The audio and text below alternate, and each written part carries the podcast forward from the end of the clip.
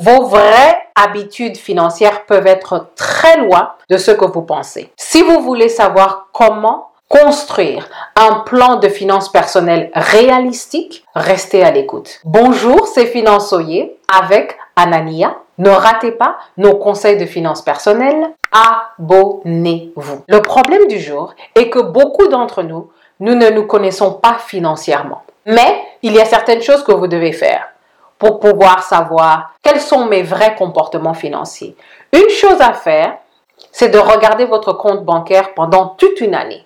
Si vous pensez que vous dépensez 50 dollars par mois ou 50 euros par mois à manger à l'extérieur, vous regardez le compte bancaire et vous dépensez plus de 500 dollars par mois pour manger à l'extérieur, il y a une énorme différence et vous devez vous corriger.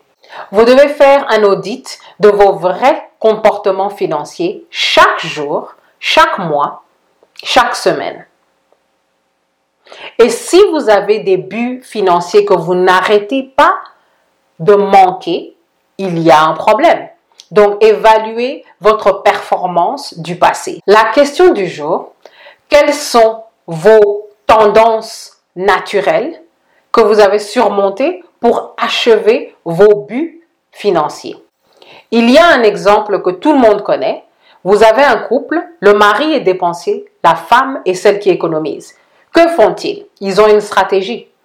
L'homme dit à sa femme, c'est toi qui sais économiser, on va te donner l'argent et tu vas gérer notre argent pour que l'argent que nous devons économiser soit automatiquement mis en épargne. Cela est un exemple d'un couple qui se connaît financièrement. Ils connaissent leurs faiblesses et ils ont un plan d'attaque pour que l'argent de leur épargne soit toujours là pour une crise. Que vous soyez marié ou célibataire, il faut connaître vos faiblesses, il faut connaître vos dispositions. Parce que c'est la seule manière de faire un plan qui vous va et qui va vous amener au succès.